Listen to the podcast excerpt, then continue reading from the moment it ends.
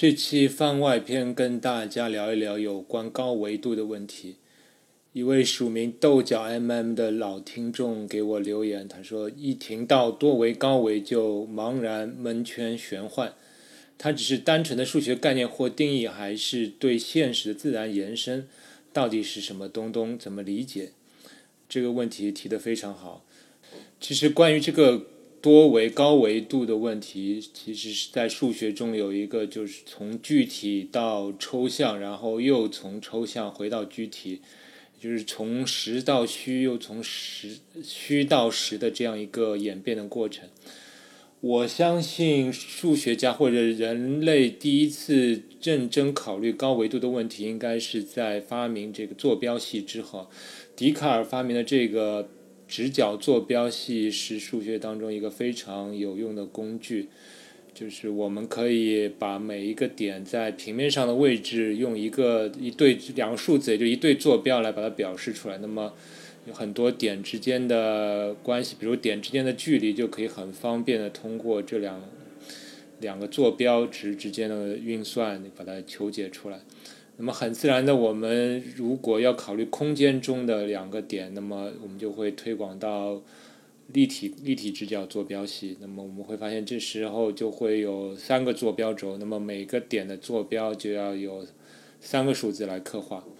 但是你很容易发现，就是两个点之间，比如说两点之间的距离公式，平面上的你比对一下平面直角坐标系上两点的距离公式和立体。坐标系上两点的距离公式，你会发现它们很像嘛？其实就是多了一项嘛，就多了这一个新的坐标，两相减，呃，再加一个平方，对吧？那你很自然想到，如果是有四维空间的，那如果加一项，加一项，如果一个点是用四个坐标来刻画空间空中的位置，那么它的距离公式是什么呢？你很容易想到，其实它就是。就是比平面只要呃立体坐标系中再多加一项嘛，对吧？那那么你很容易能推广到 n 维的两点之间的距离。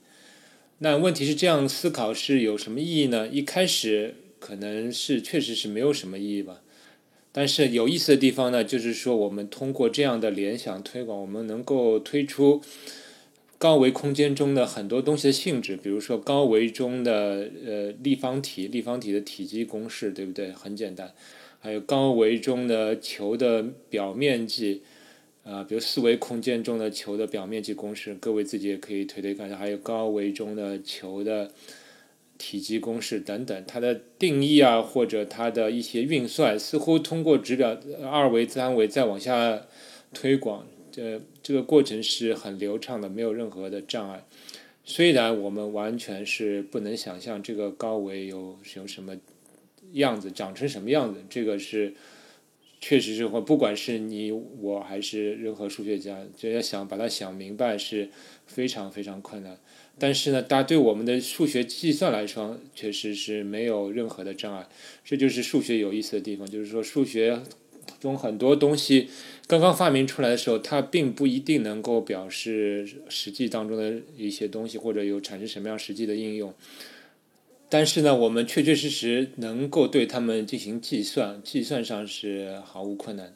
而数学家又是很喜欢一般化的，一般化思想是数学中的一个很重要的思想，就是把一个特定的问题推广开来，把它推广到一般的情况。所以呢，数学家又很自然的去开始去研究高维。但是更有意思就是说，研究高维研究到后来呢，逐渐发展出。一些真的实际应用了，比如说在物理当中，确实是有些情况我们需要涉及到高维去理解一些物理中的概念。比如那个你学习狭义相对论的时候，你会遇到一个概念，就是四维时空。这是也是明可夫斯基最早提出来的一个观点，就是说我们可以把时间作为另外一个维度来考虑考虑物质的那个运动的属性。那么也就是三维空间加一维的时间，这样，因为很多物理公式里面你会发现，把这个时间作为另外一个维度，但会大大的简化，简化一些运算和概念的理解。比如说，如果你其实你可以理解我们在四维时空中的和运动速度永远是光速，那么你有这个观点，你去理解狭义相对论中的很多结论，就会简便非常非常多。这就是四维时空。另外还有一个例子，比如说这个大爆炸理论，大爆炸理论出来之后，就带来一个问题，就是宇宙的体积到底是有限还是无限的？那既然有大爆炸，那么我们只可能理解，只可能证明这个宇宙的体积应该是一个有限的。虽然它非常非常大，但是怎么看都应该是一个有限的体积。但是你又不能说宇宙空间它有一个边界吧？有边界的实在是不能理解，也是无法解释的，所以就带来一个问题：这个宇宙的体积是有限的，但是它又无边的。那么这个宇宙到底是个什么形状呢？那么一种最简单的解释的话，那么这个宇宙就是在四维空间里的一个三维的球面。所以这就是我上期节目提到的这样一个概念。什么是四维空间中的三维球面呢？也就是说，这里有一。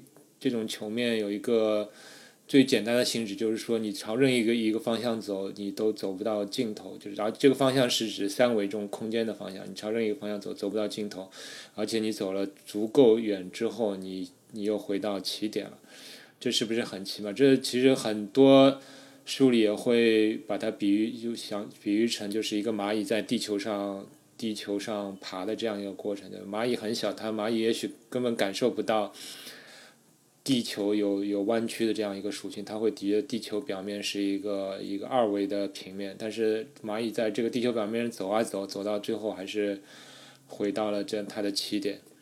那人类在宇宙空间中的情况，很有可能也是这样一种情况。我们我们太渺小了，我们其实感受不到宇宙空间的这样一个弯曲，或者说因为我们是三维空间中的。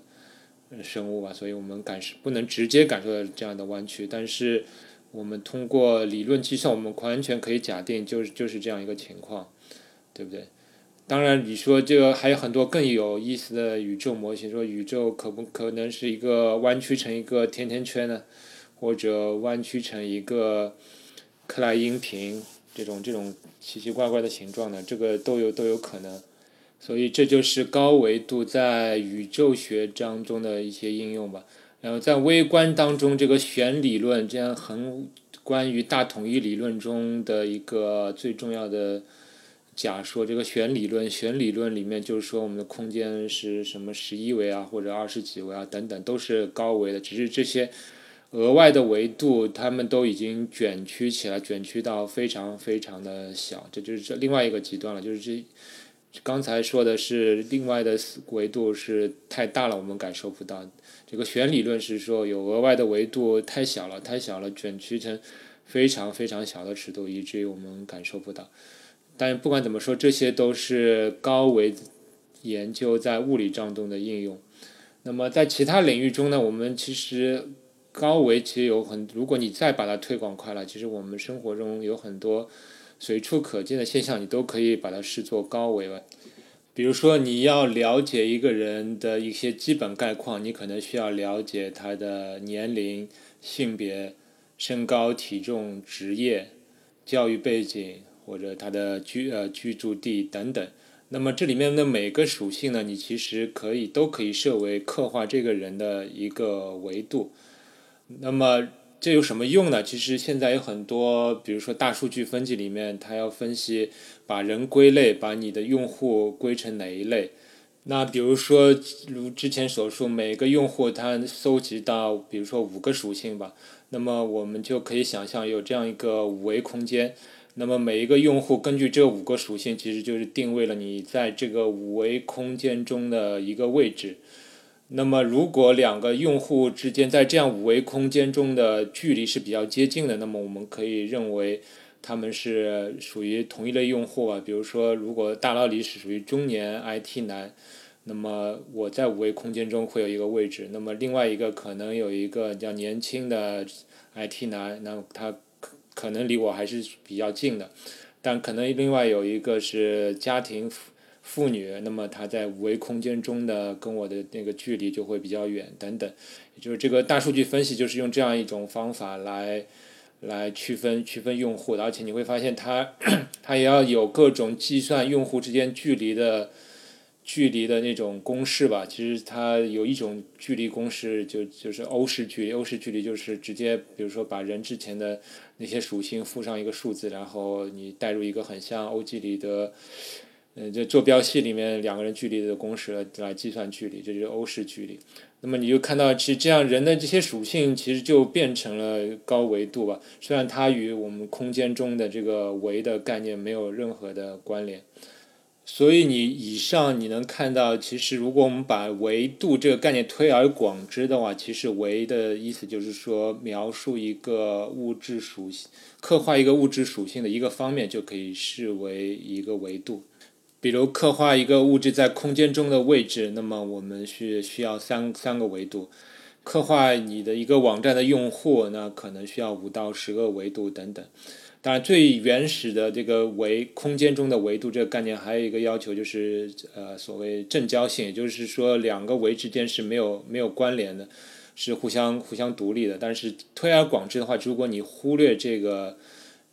要求的话，其实维度其实就是刻画一个物质属性的方面。那如果你这两个属性之间有关联，那么就表示你这个两个维度是之间是有关联性的。那可能它并不是很好的那个维度属性，但也没关系，这个并不能妨碍我们去对高维的这样一个理解。